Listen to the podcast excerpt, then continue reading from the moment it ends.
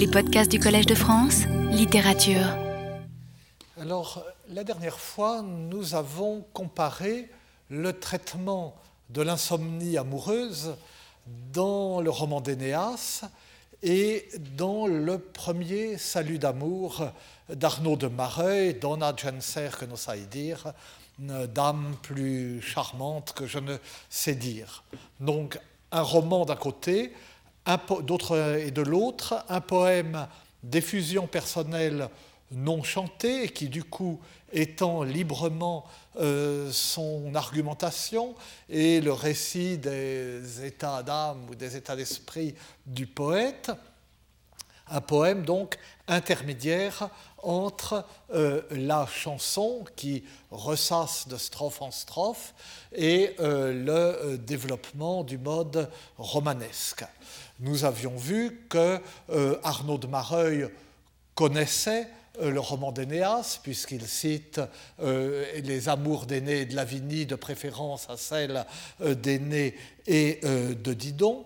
Et d'autre part, là, là, euh, la description de euh, l'insomnie érotique de Didon dans le roman d'Énéas a eu une grande influence, en dehors même euh, d'Arnaud de, Mareuil, par exemple. je pense à ça, mais il y a tant d'exemples. Dans le roman de Guillaume de Palerne, on voit le jeune héros en proie comme ça à l'amour, et dans l'illusion de l'amour, la nuit, étreindre son oreiller de la même façon que, que Didon, que Arnaud de Mareuil. Guillaume de Palerne d'ailleurs un roman, enfin dans le détail, c'est pas si, bon que ça, mais enfin, c'est une histoire de loup-garou, c'est un loup-garou gentil, un fils d'empereur de Rome transformé en loup-garou, il sauve un prince, enfin c'est bon, très bien. Enfin bref. Donc tout ça pour dire que euh, euh, cette peinture de la nuit de Didon a eu une grande influence.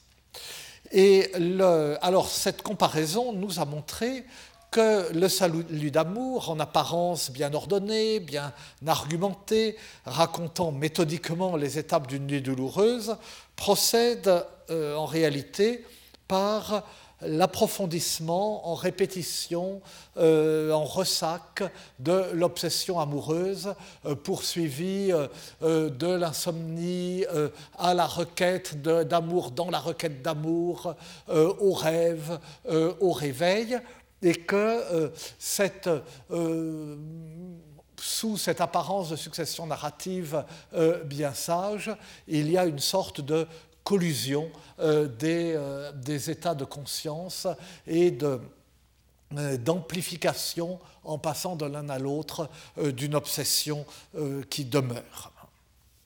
Et le rêve amoureux auquel le poète s'abandonne quand il finit par s'endormir, et dans notre lecture du texte, nous en étions là, parce que je ne sais jamais m'arrêter au bon endroit, ce euh, rêve amoureux ne fait que répéter, mais avec l'illusion de la réalité, puisque c'est un rêve, ce que la raison, ce petit discours ou cette petite prière adressée à la dame, a exprimé avant l'endormissement sous la forme du souhait euh, ou du désir.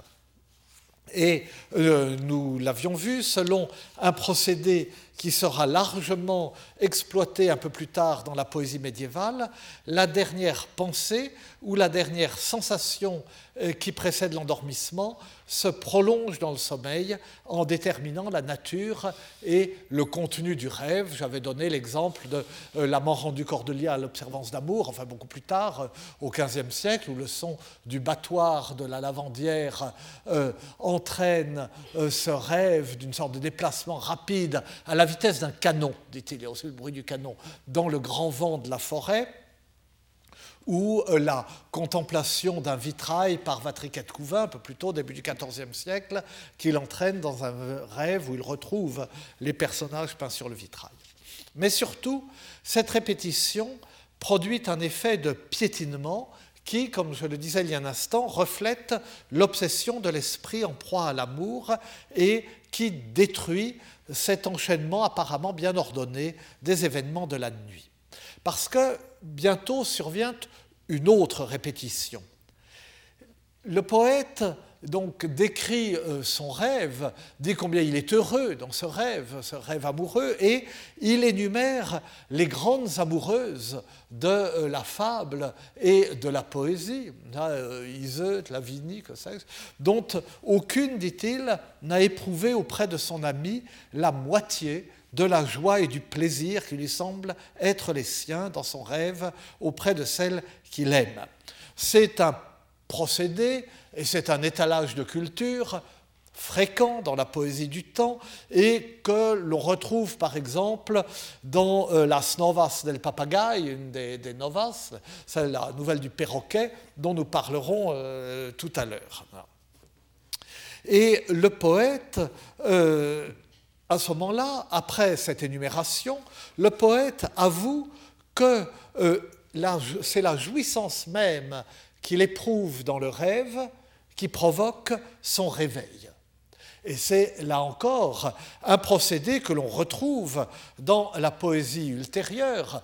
D'abord, euh, la la fin euh, abrupte euh, du roman de la rose, n'est-ce pas? Le pèlerin d'amour prend son bâton de pèlerin et euh, déflore la rose, enfin bon, insère son bâton entre les pétales, si j'ose dire, et à ce moment-là, brusquement, à ce moment-là, il fit jour, et à ce moment-là, il fait jour et je m'éveille ou bien euh, toujours chez un poète comme Vatriquet Couvin, toujours je reprends des exemples que j'avais traités dans mon livre de la subjectivité littéraire, euh, euh Vatriquet euh, se retourne, les, personnifications qu'il a rencontrées dans son rêve prennent congé de lui, il se retourne pour prendre congé d'elle à son tour et pour les regarder s'éloigner, et ce mouvement de se retourner le réveille. Ou bien euh, les personnifications lui disent euh, Et euh, tu n'oublieras pas d'écrire un poème pour raconter, pour dire ce que nous t'avons enseigné, et pour raconter ce que tu as vu. Et à ce moment-là, dans son rêve, il prend une plume, du papier, il s'assoit et ce ce mouvement, cet effort dans le rêve, le réveille. Et donc il va vraiment écrire le poème. Donc c'est quelque chose d'analogue qu'on trouve déjà euh, dans euh, Arnaud de Mareuil. La jouissance illusoire du rêve le réveille. Et à ce moment-là, ces euh, tourments reprennent de plus belle identiques à ceux qui avaient précédé son sommeil. Je pense que vous avez apporté la, photocopie de la dernière fois, puisque c'était non pas un transparent, mais une photocopie, ce que la plupart des auditeurs préfèrent. Dans ce cas-là, il faut la rapporter. Per vostra mort fasse une sospire, et puis trebai al respirir, obre mosvei soptosament, Garza là et tot belamen, trobar vos donna latsmei, mais je n'ois trep, ni novos veille. Donc, le, pour l'amour de vous, je pousse un soupir, et à mon réveil, je recommence à souffrir. J'ouvre brusquement les yeux, regarde doucement de ci, de là. Je crois vous retrouver, madame, près de moi, mais non, je ne vous trouve ni ne vous vois. Enfin bon, je dis en traduction. Je ferme alors les yeux, tourne le visage, main jointe, de manière à voir si je pourrais dormir, mais je n'y arrive pas du tout. Au contraire, je recommence cette bataille d'amour qui me tue et me torture. Donc tout recommence donc, on retrouve les éléments de la première description de l'insomnie, euh, de la description euh, initiale de l'insomnie, on les retrouve jusqu'à la rime soptosamen, belamen, brusquement comme il faut. Il disait la première fois, je repousse euh, ma couverture soptosamen, vous savez, comme quand on ne peut pas dormir, on est énervé, je repousse brusquement ma couverture, et puis après, je me recouche euh, où je me réinstalle Bellamen, euh, bien comme il faut. Euh, et là, j'ouvre mes yeux, Soptosamen, brusquement. Il est arraché à ce rêve délicieux. Il ouvre ses yeux brusquement et je regarde autour de moi Bellamen, à son doucement. une fois réveillé en sursaut, eh bien, il reprend ses esprits, il prend le temps de bien regarder. Ou bien les mains jointes. Les mains jointes, vers nous allons, euh, le pays où se trouve celle qu'il aime, euh, position qu'il avait prise pour cette sorte de, discours ou de prière adressée à celle qu'il aime, et euh, cette, mais cette fois-ci, euh, après le rêve, ce n'est plus qu'une attitude dont le poète espère qu'elle favorisera le sommeil. Et donc, encore une fois, le récit de cette nuit douloureuse n'est pas à proprement parler un récit relatant des événements qui se succèdent à mesure que le temps s'écoule, car le temps ne s'écoule pas. Rien ne bouge, rien ne change, euh, rien ne se produit. Et j'avais dit que euh, l'allusion euh, à la à la chanson de Bernard de Ventadour, Le temps va et vient et vire, pour dire dans mon lit je me retourne et je vire, eh bien, c'était pour dire que c'est le contraire. Dans, euh, chez euh, Bernard de Ventadour, le temps ne cesse de, tourner, de couler, et euh, là, c'est un temps qui ne bouge pas. C'est lui qui s'agite en tous sens, justement parce que la nuit est interminable. Tout ce que peut faire le poète, mais c'est beaucoup, et c'est très exactement ce que seul peut faire un poète, ce sont les pouvoirs même de la poésie, c'est d'évoquer, c'est-à-dire de rendre présent de rendre immédiatement sensibles les états de la conscience amoureuse affrontés, mélangés aux états de la conscience euh, éveillée ou endormie. Euh, superfétation des idées et des angoisses qui interdisent le sommeil, discours tenu à l'aimée absente comme si elle était présente, abandon de la conscience au sommeil, donc double illusion, illusion éveillée du discours tenue à l'absente comme si elle était présente, illusion du rêve quand on est endormi. Euh, euh, donc, euh, abandon de la conscience au sommeil, rêve amoureux, réveil au moment où l'amoureux croit toucher à la jouissance, et parce qu'il ne peut y toucher, insomnie renouvelée. Et sur ce point, une dernière remarque, ou plutôt deux observations associées qui portent sur deux minuscules anomalies du texte. D'une part, euh, vous savez, lorsque euh, il joint les mains et il se tourne euh, vers l'endroit où est celle qu'il aime et à laquelle il va adresser ce petit discours, le texte dit Et tank locor elveis aclis, mas juntas doves lopeis, O que vos es. Je te, et donc je te tends d'abord mes deux bras hors du lit et les mains jointes, euh, le cœur et les yeux tournés vers le pays où je sais, madame, que vous êtes, je tiens le discours. Voilà. Et donc, euh, je tiens le cœur et les yeux tournés, puis ensuite mains jointes, deves l'opeis, vers le pays. Deves signifie le plus, souvent de vers, venant de, et non pas vers. Comme dans la chanson de Bernard de Ventadour, là encore, à laquelle il n'a pas pu ne pas penser en écrivant ces vers.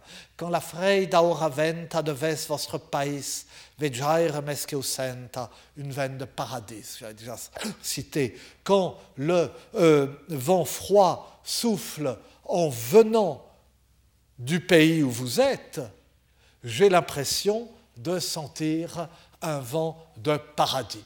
Ce qui permet, c'est une chanson extrêmement connue, ce qui a permis à l'époque même euh, d'en faire une sorte de remake scatologique avec euh, un autre vent. Donc, Deves, euh, venant de, s'oppose à Vas, vers, dans Languedoc. Et euh, devait, ça le même sens que de l'ail venant euh, de là. Euh, de l'ail qui, dans un contexte analogue, figure dans un autre poème très célèbre, enfin très célèbre pour nous plutôt qu'au Moyen Âge, tandis à la différence de la chanson de Bernard de Ventadour, une chanson d'aube anonyme, donc ces chansons qui racontent, enfin qui disent la séparation déchirante des amants euh, à l'aube, si vous voulez, la scène du balcon de Roméo et Juliette, et c'est généralement, euh, il s'agit généralement de chansons de femmes du point de vue féminin. C'est le cas ici dans cette chanson, en une folia d'Albespi, en un verger sous la feuille de l'aubépine. alors, c'est au moment donc, ils se séparent, c'était affreux. Elle lui dit euh, euh, Belle amie, faisons un jeu nouveau, faisons encore une fois la bourse. On dit euh, dans le jardin où chantent les oiseaux avant que le, veilleur joue de son chalumeau. Puis ils finissent par se séparer. Lui s'en va et elle dit Per la douce aura que svenguda dell'ai, del meu amic belle, cortes e gai, del seu alen, ai begut indusrai.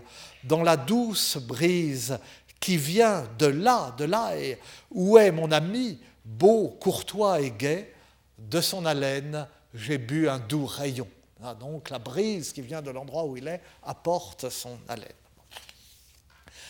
Alors, euh, donc, c'est donc Delay, Deves euh, votre pays, euh, dans la chanson de, Bernard de Ventadour, que Arnaud de Barreuil reprend textuellement, Deves lo pays, c'est donna que vos es. Mais chez Arnaud de Barreuil, à l'inverse, Deves a le sens de vers. Encore une fois, le poète tient le corps et le eis aclis, le cœur et les yeux tournés, mas juntas, main jointe, deves le pays dona que vos vers le pays où je sais, madame, que vous êtes. Et ainsi, quand il sera endormi, son esprit pourra aller vers la dame.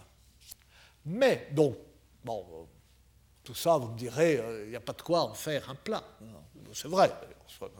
Mais les associations de Deves étaient si fortes et le thème du vent venant du pays de l'aimé était si fréquent que le sens de venant de ne pouvait être totalement évacué.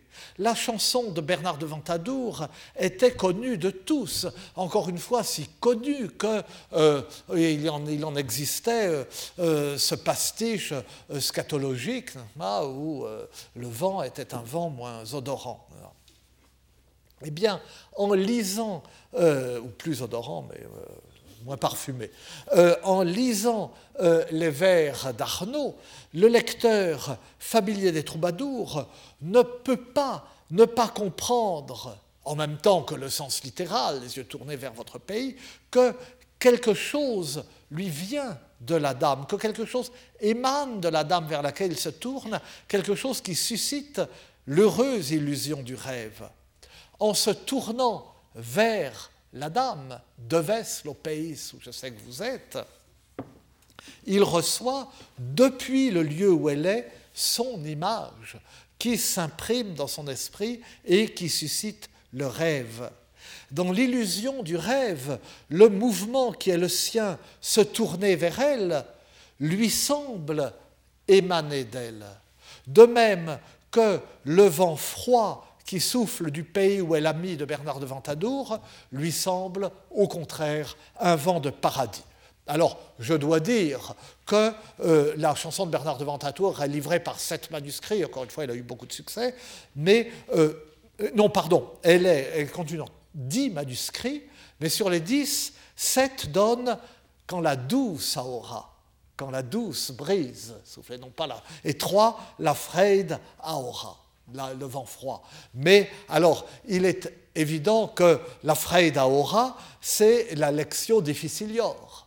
Et comme toujours, euh, c'est la meilleure. Vous savez que lorsque, euh, pour les, éditeurs de textes anciens qui sont confrontés à des variantes dans les manuscrits, comment choisir entre ces variantes Eh bien, l'un des euh, l'un des moyens de choisir, c'est de préférer ce qu'on appelle la lectio difficilior, c'est-à-dire le texte plus difficile.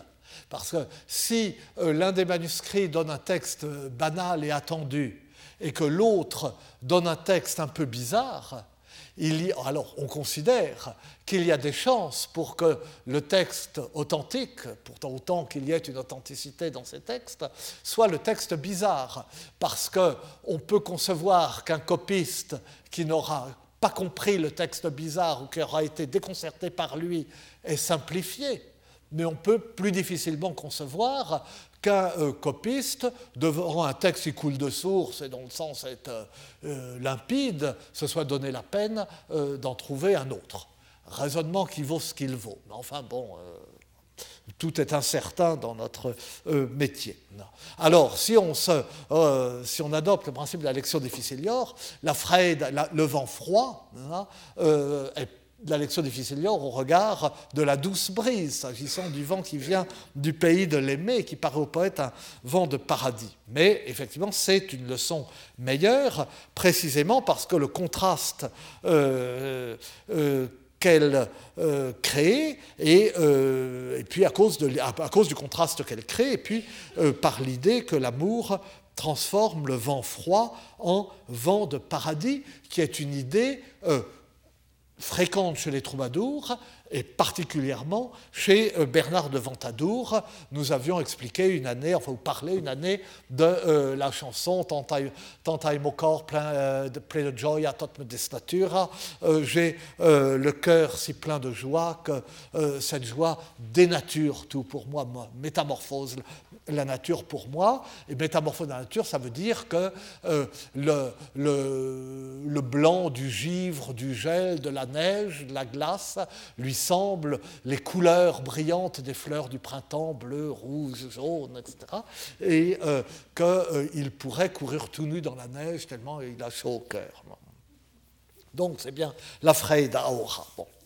Et d'ailleurs, le euh, jeu sur Dever et Vers, Deves et Vas, est déjà présent dans la chanson de Bernard de Ventadour, et même euh, l'adjectif aclis, tourné vers, euh, ce qui montre qu'il a bien pensé à cette chanson en écrivant son poème. Quand la Freida ora venta devez votre pays, vegiare mesqueu senta une veine de paradis, per amor de la genta, vas qui et usui aclis. Quand le vent froid souffle du côté de votre pays, de Ves, il me semble sentir un vent de paradis pour, pour l'amour de la charmante vers qui je suis tout entier tourné. Aclis. Donc, alors, il y a donc un jeu, un jeu très ténu, mais certain, euh, entre euh, un jeu du de, de l'inversion du mouvement, vers ou venant de. Il se tourne vers, mais quelque chose lui vient de, et c'est l'image du rêve.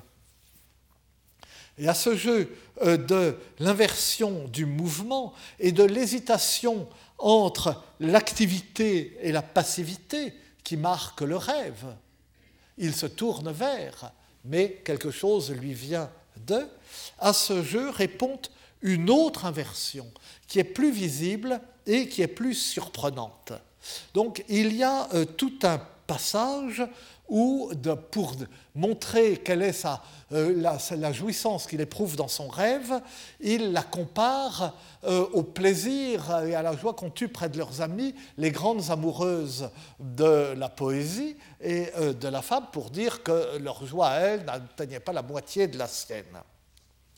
Et Rhodoceste, alors je lis qu'en traduction, vous avez vu, et Rhodoceste ni Biblis, Blanchefleur ni Sémiramis, Tisbé ni Léda, ni Hélène, ni Antigone, ni Ismène, ni la belle Iseux aux cheveux blonds n'eurent jamais, je pense, avec leurs amis, la moitié de la joie et de l'allégresse que j'ai l'impression de ressentir grâce à vous.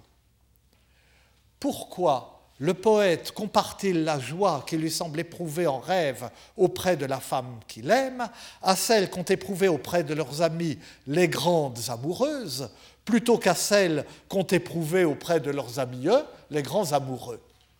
Dans son troisième salut d'amour, il y a un passage tout à fait comparable, mais à ce moment-là, c'est bien aux hommes qu'il se compare Léandre n'aima pas autant Héros, ni Paris Hélène, ni Pyram Tisbé, ni Floire Blanchefleur qui lui valut maintes souffrances, ni Aîné Lavinie, ni même Cléopâtre, celui qui fut roi de Tyr. Et je ne pense pas que le roi Éthéocle eut un désir aussi ardent euh, et qu'il aima autant et aussi sincèrement Salamandre, ni jamais Tristan Iseux dont il eut tant à souffrir, ni Béranguier Quindis, ni Séguin Valence. On voudrait bien savoir qui sont Séguin et Valence, qui euh, reviennent à plusieurs reprises dans, euh, chez les troubadours et, euh, on ne sait pas. Ils ont Séguin et, Valence, on a, perdu, on a perdu le texte. Il y a peu de chances que ce soit M. Séguin qui ait habité près de Valence. Mais, nous n'en savons rien. Pardon. ni Absalom florissant, ni jamais Itis, à, ce que je crois, ma Biblis autant que je vous aime. Alors pourquoi, dans le premier salut d'amour, ce sont les, femmes? Comme si la joie amoureuse, à la fois réelle et trompeuse, éprouvée en rêve, était comme une inversion de la joie d'amour réelle. De même que le geste de se tourner dans l'attitude de la prière vers celle qu'il aime s'inverse dans le sommeil et le songe en attente passive que lui vienne de vers elle euh, cette joie rêvée. Vous voyez? Dans les deux cas, de façon euh, minuscule une fois, presque minuscule euh, l'autre, ce qu'il y a de, passif, de décevant, dans, et en même temps d'exaltant dans cette nuit amoureuse et dans cette illusion érotique, dans euh, cet ultime recours du rêve qui est ce qu'il peut espérer de mieux, euh, sont euh, marqués de cette façon à la fois grammaticale et, sexuée. C'est sex and gender, comme diraient nos, nos collègues américaines. Bref, au bout de cette nuit euh, passé dans les tourments amoureux, dans les ambiguïtés, dans les contradictions et dans les obsessions de l'amour, Arnaud, dans le poème, ne se lèvera pas euh, comme Didon pour aller euh, se confier à sa sœur Anne. L'histoire est ressassée, mais elle n'est pas poursuivie. La poésie est bien une poésie du récit, mais d'un récit conçu comme une exploration des strates de la conscience, un approfondissement et un ressassement, et non pas comme une succession, comme un enchaînement, comme une accumulation de péripéties qui devraient être toujours nouvelles. Le salut d'amour ne peut pas, bien qu'il soit en couplet d'octosyllabes, pardon, se prolonger indéfiniment. Donc voilà ce que euh, nous enseigne, ou du moins euh, le peu que je tire, de, euh, de ce salut d'amour d'Arnaud de Mareuil, avec comme point de départ la comparaison avec le, le passage fameux du roman d'Énéas. Le thème que j'aborde maintenant aurait dû être le sujet essentiel de ce cours, mais c'est les novas et les chansons. Mais j'ai perdu tellement de temps qu'il euh, sera traité trop rapidement. Au moins, euh, au moins à Paris. Le, cours se prolongera un peu euh, à, Chicago et à Bonn, mais enfin bon, pour ici. Hein. et donc, je me contenterai ici d'illustrer de façon cavalière chaque point par un seul exemple. Et le premier point, euh, symétrique à celui que j'ai abordé à propos des saluts d'amour, consiste à envisager les novas comme le développement des chansons, ou à comparer à thématique identique le type de développement que l'on trouve dans les novas à celui que l'on trouve dans les chansons. Et le deuxième point concernera l'usage des citations et la pratique des citations de chansons dans les novas, dans les nouvelles.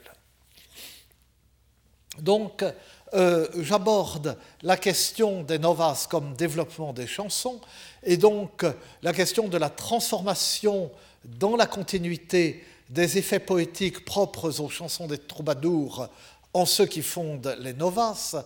J'aborde cela à travers un exemple euh, qui a le double avantage d'en être une illustration très significative à cause des caractères particuliers de la tradition manuscrite et des variantes qu'elle offre, et aussi l'avantage de concerner la plus amusante, la plus insolente, peut-être la plus connue des novas, euh, celle du perroquet, las novas del papagaï, dû à un certain, totalement ou en partie, nous y verrons que la euh, question se pose, dû à un certain Arnaud de Carcassès.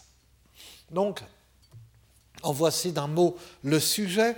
Dans un verger clos de murs, verger charmant, etc., un perroquet se présente devant une dame et il lui demande, avec beaucoup d'éloquence, c'est un perroquet, de répondre à l'amour de son maître, nommé curieusement d'ailleurs Antiphanor.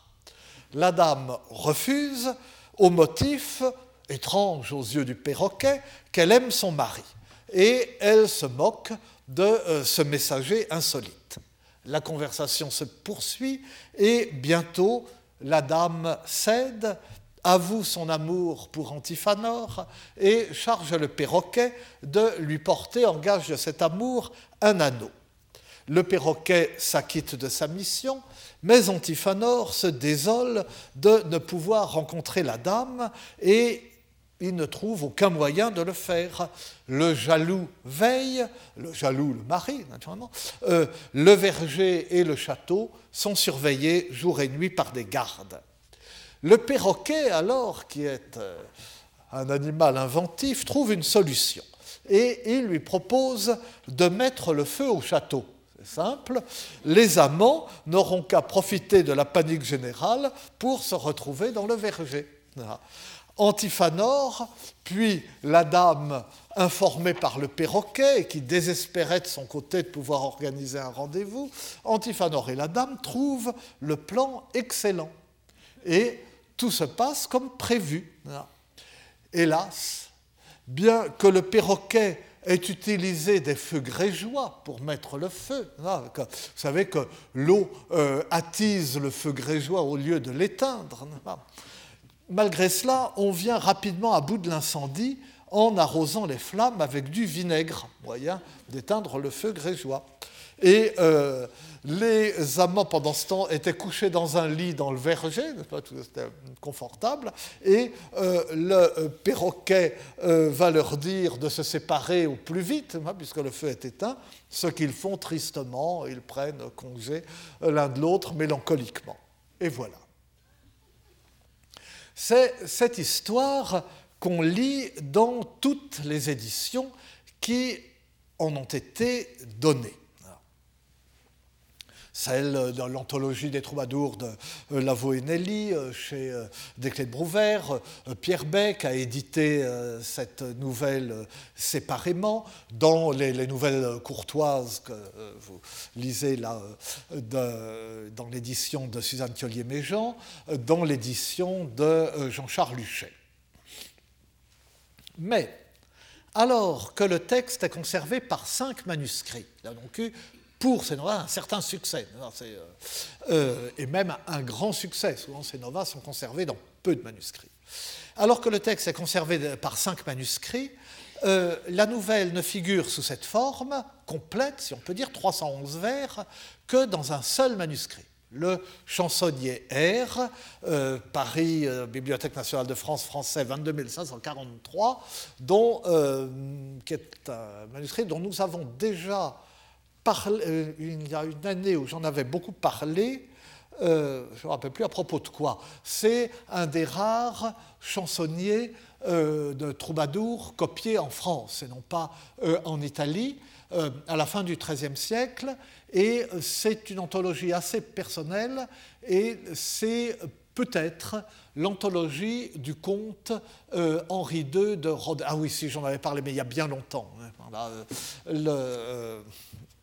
L'année où j'avais parlé de euh, euh, de, euh, c'est peut-être l'anthologie personnelle du comte Henri II de Rhodes, euh, grand protecteur des troubadours dans le dernier tiers du XIIIe siècle, et qui était un grand seigneur fastueux, d'ailleurs il s'est ruiné, et qui essayait de reconstituer avec une sorte de nostalgie, ce qui lui paraissait déjà comme un âge d'or disparu, le monde des troubadours de l'époque classique, si on peut dire. Donc, dans ce manuscrit extrêmement intéressant, euh, donc Andrea Valentini reparlera peut-être au séminaire la semaine prochaine, hein, et pas. Euh, cette nouvelle figure telle que je vous l'ai racontée. Deux autres manuscrits s'arrêtent au bout, au vers 140, donc sont euh, à peine la moitié.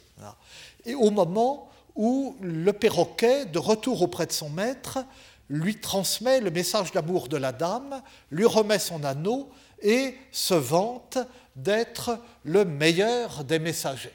Euh, j'ai été idiot, je voulais apporter justement le, volume de Suzanne Thiolier, je ne l'ai pas, enfin bref. Et euh, il me dit des, messagers comme moi, euh, il n'y en, en, a pas beaucoup. Et deux manuscrits, enfin, ont une suite différente qui consiste en un dialogue amoureux entre la dame et le chevalier euh, dans le verger. Alors, on voit l'intérêt que présente pour nous euh, cette situation. La nouvelle développe sous forme euh, narrative la thématique traditionnelle des chansons, les arguments du débat amoureux, le cadre du verger, le motif du jaloux et, plus encore, enfin de façon plus spécifique, le motif de l'oiseau messager, qui euh, est un motif très connu euh, des troubadours. Ah, si j'étais euh, hirondelle et que je puisse aller jusqu'à elle. On trouve ça dans les chansons populaires, mais on trouve ça aussi euh, chez Bernard de Ventadour. Il y a les deux chansons, j'en reparlerai de l'Estournel, de l'Étourneau, que nous avions commenté à propos de Nature et Poésie de Marc Abru, hein, où l'Étourneau est le messager d'amour du poète. Et on a retrouvé, enfin depuis une quinzaine d'années, on a retrouvé des fragments poétiques en Languedoc, enfin quelques-uns et chaque fois quelques vers, qui font remonter assez considérablement euh, les, premiers euh, documents, euh, monuments, on sait presque trop dire, de, sur la, poésie en Languedoc. Et l'un de ces fragments, hein, c'est une chanson, cette chanson sur le thème Ah, si j'étais oiseau pour voler vers elle. Vous savez, c'est euh, c'est euh, quelque chose, euh, encore une fois, c'est l'un des thèmes les plus frais, un des motifs les plus fréquents chez les troubadours et les trouvères, et au-delà dans la chanson populaire, pas au point que ça a été. Il y a une, chanson 1900, vous savez, qui se moque de ce thème, qui commence par Si mon cœur avait des roulettes, il volerait vers vous. Et eh bien, c'est le, thème de, l'oiseau messager. Et, et puis, le variante de ce thème, l'oiseau conseiller d'amour, que nous avons vu lorsque nous avions expliqué le, euh, pot pourri de Baud de la Cacrie euh, composé à partir du rondeau euh, de la Belle Hélice, et qui lui aussi est extrêmement fréquent et a vécu jusqu'à nous, peut-on dire, à travers la chanson J'ai descendu dans mon jardin et ses variantes. Hein, le rossignol qui dit dans son latin. Hein. Mais là, cette chanson même euh, existe depuis le XVe siècle et euh, il y en a des, variations nettement plus anciennes. Donc tout cela est réuni euh, dans la nouvelle.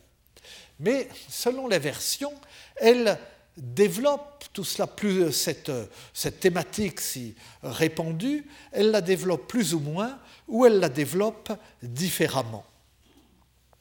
Les manuscrits majoritaires, donc, euh, qui s'arrêtent au vers 150, euh, euh, au vers 140, présentent une version proche des chansons.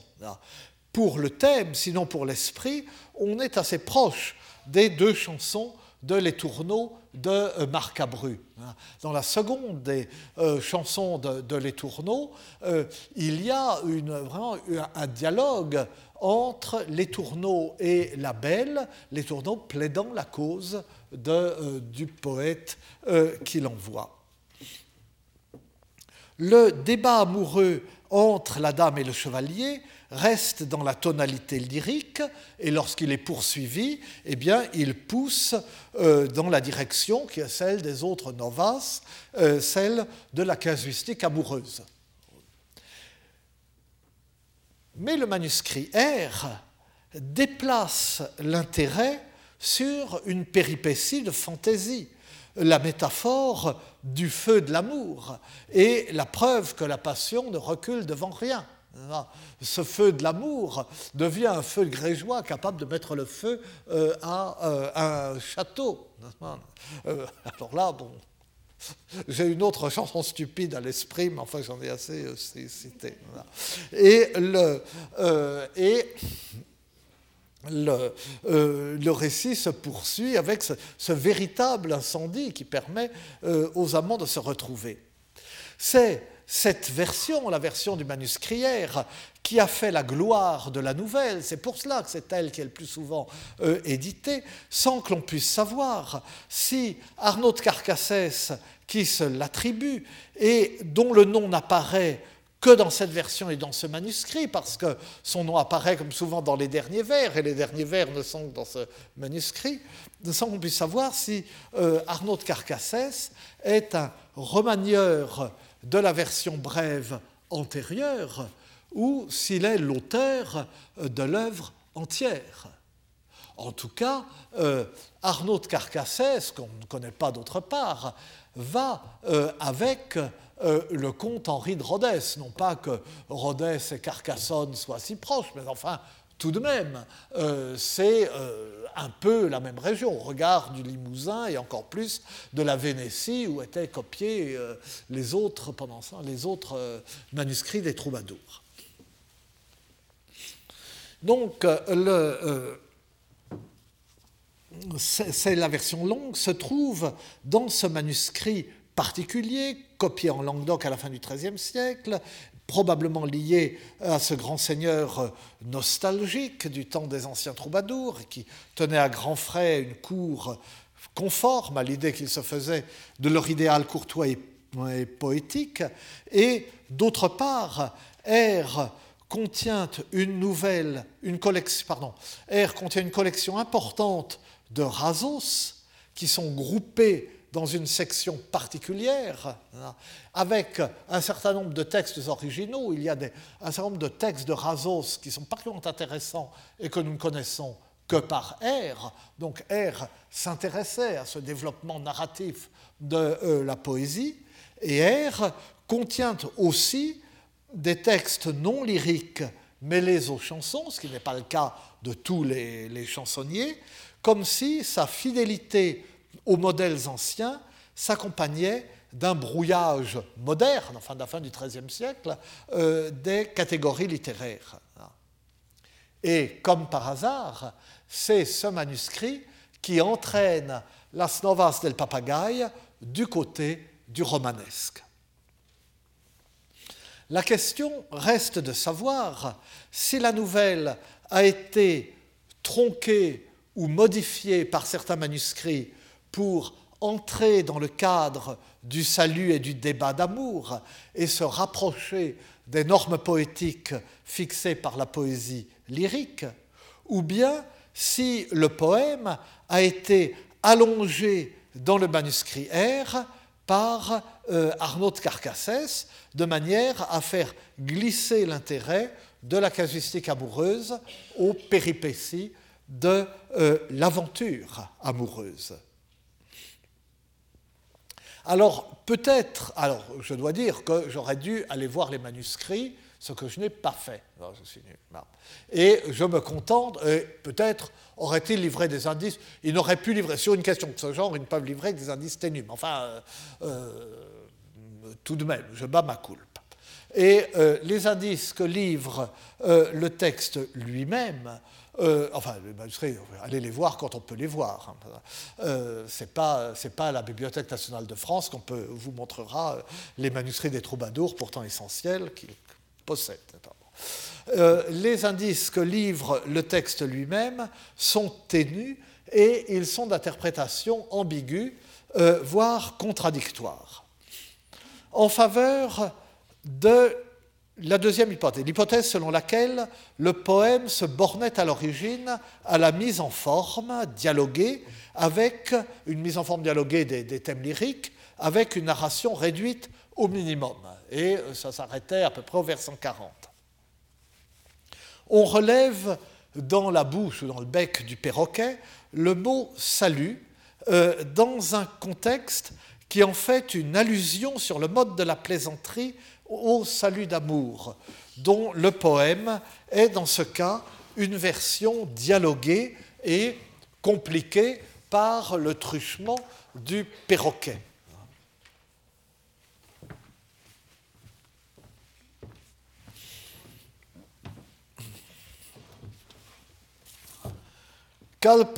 alors le perroquet dit à la dame, Cal pro yoret santifanor, languis per vostra mort, ni mort. Qu'aurez-vous gagné si Antiphanor languit pour l'amour de vous et en meurt? Le Dieu d'amour dans sa puissance, alors enfin je lis en, en, Provence, en occitan là tout de même à cause du terme, lo Dieu d'amor et sas vertuts sae que von rendran mal saluts, et je meteis que désirnai de vos tot le mal que poirai, sans brudor non motriats, que celle vos ama vos lamats. Le Dieu d'amour, dans sa puissance, vous le revaudra, je le sais, d'un mauvais salut. Et moi aussi, car je dirai de vous tout le mal que je pourrai si vous ne m'accordez pas immédiatement de l'aimer s'il vous aime. Donc, la mise en scène, la, mission de l'oiseau messager auprès de la dame est en elle-même comme la mise en scène ou l'actualisation fantaisiste d'un euh, salut d'amour. Euh, euh, son message, c'est un salut d'amour de la part du poète, c'est un salut d'amour de la part d'amour lui-même, c'est un salut d'amour de la part à lui, le perroquet, puisqu'il est intéressé dans sa mission et que c'est un serviteur fidèle.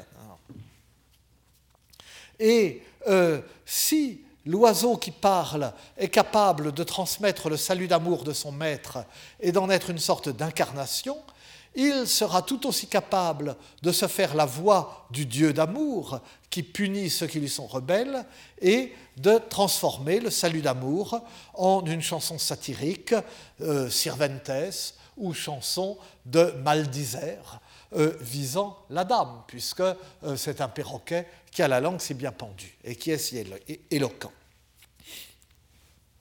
Surtout, la nature et la personnalité du perroquet, messager improbable et en même temps si adapté à sa mission avec son aplomb et sa langue bien pendue, euh, la nature et la personnalité du perroquet sont la source d'un comique léger, d'un comique sensible euh, dans les vers que je viens de citer et dans le fait que ces menaces entraînent immédiatement la reddition de la dame qui dit bon bon très bien je l'aime je demande que ça etc et le, euh, ce comique léger et sensible et, euh, ce comique comme ça léger justement sensible par moment mais pas constamment s'efface ou s'alourdit dans euh, l'épisode de l'incendie.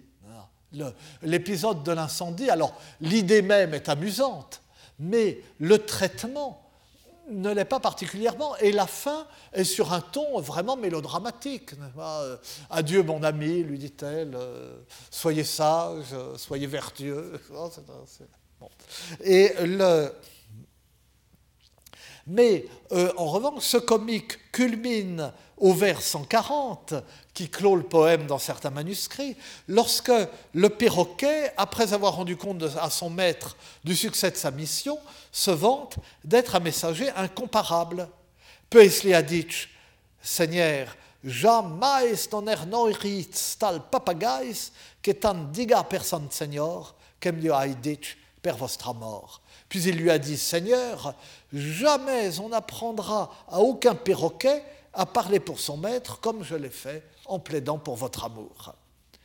Mieux que la version longue, cette fin abrupte met en valeur le personnage du perroquet. Or, c'est bien lui qui donne son sel au poème.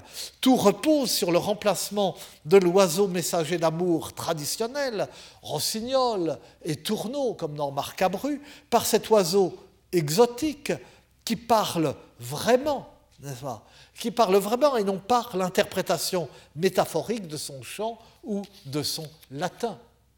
Ce n'est pas le chant de l'oiseau dont on pense qu'il signifie quelque chose, ou dont le poète imagine qu'il signifie quelque chose. Un perroquet, ça parle.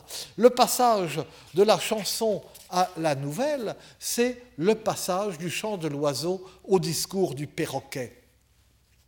Et il est piquant que la nouvelle, dans la version brève, laisse le dernier mot à cet oiseau bavard, culotté, vantard, et s'achève sur cette sorte de pointe de saillie, plutôt que de se terminer, encore une fois, sur la triste séparation des amants et les exhortations morales de la dame au chevalier, euh, qui ne sont pas exactement dans le ton du reste, euh, et qui terminent la nouvelle dans la version de R. Il faut noter que le perroquet est un oiseau de l'amour.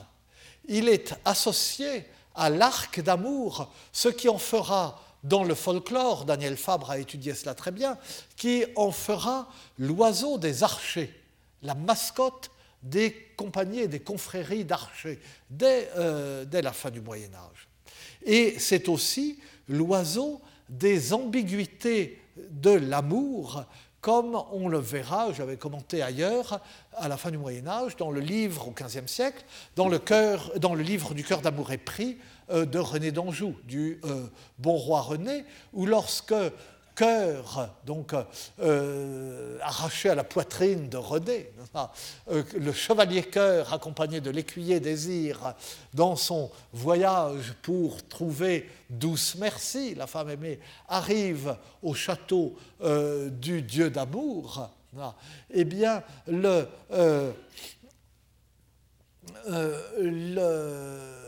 le, dieu d'amour leur montre ses perroquets et le, euh,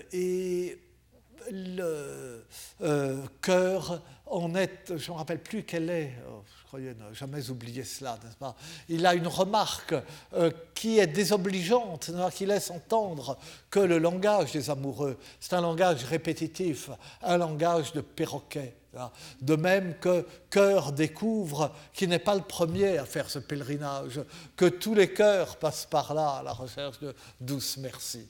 Et il en est un peu euh, défrisé.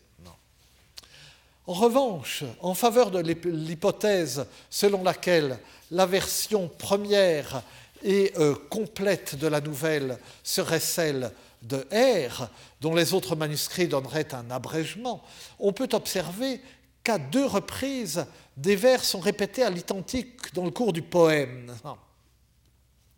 la première fois, c'est de part et d'autre de la césure du vers 140. La dame dit au perroquet Et portez-lui, et portez-lui de ma part cet anneau. Je ne crois pas qu'il y en ait de plus beau au monde, avec ce collier d'or façonné, qu'il le prenne en gage de mon amour. Et portatzli Marquestanel, quel mon non cuch n'aya plus belle, abses cordo à bord obrat, quel prenga per ma amistat. Et le perroquet, en remettant l'anneau à son maître, répète comme un perroquet. C'est un perroquet. Et trames vosta kestanel, quel mon not cuch n'aya plus belle, abses cordo à bord obrat, quel sprendat per sa amistat. Et elle vous envoie euh, cet anneau, je ne crois pas qu'il en ait de plus beau au monde, avec ce collier d'or façonné que vous les preniez en gage de son amour. Alors, on pourrait supposer qu'Arnaud Carcassès, continuateur d'un poème préexistant, efface ses traces et conforte la soudure, en somme, par cette répétition, en reprenant des vers de son prédécesseur. Mais il y a une autre hypothèse plus loin, dans la partie qui, euh, une autre répétition, pardon, plus loin, euh, dans la partie qui, en toute hypothèse, est de lui, au projet d'une rencontre entre Antiphonore et elle, la dame objecte la présence des gardes qui surveillent le verger toutes les nuits. Devo veillar tro al mati, car l'una nuet non prendo fi. Ils, les gardes, doivent veiller jusqu'au matin et ils ne s'arrêtent pas une seule nuit. Et cette surveillance est rappelée dans les mêmes termes au moment où Antiphanor et le perroquet arrivent de nuit près du château pour mettre leur plan à exécution. De vos veillards, ah non, il y a eu une répétition, bon, il y a eu un coupé-collé malheureux dans la station, mais il y a juste les deux vers. De vos veillards, trois mati, car l'una nuet non prenda fi, ils doivent veiller jusqu'au matin et ils ne s'arrêteront pas une seule nuit. Il est donc plus économique de supposer qu'Arnaud Carcassès se permettait les répétitions ou les recherchait, soit par négligence, soit parce qu'il y voyait un effet de refrain, et que le texte entier est de lui. Mais ce n'est pas une preuve. Ce n'est pas une preuve. On peut tout aussi bien penser que c'est justement parce que ce récit était atypique qu'il a généralement été raccourci et modifié de façon à se rapprocher des formes poétiques habituelles, à se couper, à se couler dans leur moule. Et euh, s'agissant de la leçon que l'on peut en tirer touchant la poésie occitane, cela ne change pas grand-chose, mais cela oblige à supposer, antérieurement au manuscrit, une préhistoire du texte plus compliquée que euh, dans euh, l'hypothèse où le texte a été allongé. Et pour ma part, s'il fallait vraiment parier, je me rallierais à l'opinion des premiers philologues, comme euh, Stengel, qui pensaient que la première version du poème était la version courte, tirée plus tard du côté de la narration par l'ajout d'Arnaud de Carcassès. Et je serais de cet avis contre l'avis euh, des derniers éditeurs qui, eux, favorisent le texte long. Si tel est le cas, on a affaire à une pièce, certes non chantée, mais qui, comme les saluts d'amour, est à la limite du lyrisme. Une pièce qui tient du salut d'amour, du contrasto, du, débat euh, entre les amants, de la variante ironique sur le thème de l'oiseau messager, plus tard, dans un manuscrit riche en rasos et qui leur réserve une section particulière à la cour d'un prince que son goût nostalgique pour les troubadours du passé pousse à continuer à se raconter des histoires de troubadours, les possibilités narratives du poème seront exploitées. On peut observer, je termine d'un mot, euh, euh, pour, une fois, je serai à la fin d'un développement, euh, que la seconde partie, l'incendie du château, le rendez-vous amoureux, qui a tant frappé les lecteurs modernes, qui a assuré le succès du poème, cette seconde partie est traitée avec une rapidité schématique, squelettique, alors que la joute oratoire initiale entre le perroquet et la dame développe à loisir ses méandres malicieux, et que l'adieu moralisateur et pathétique que la dame adresse pour finir au chevalier n'est guère dans le ton de ses propos initiaux. Et, le, euh, et puis, encore une fois, cette première partie est tellement un développement de euh, motifs euh, traditionnels. D'ailleurs, dans la seconde chanson de l'Estournel du grave Marc Abru, la fin du second dialogue entre les tourneaux et, enfin, de la seconde chanson et du dialogue entre les tourneaux et la belle, euh, c'est que euh, la belle fixe un rendez-vous euh, au poète et que les tourneaux transmettent ce rendez-vous.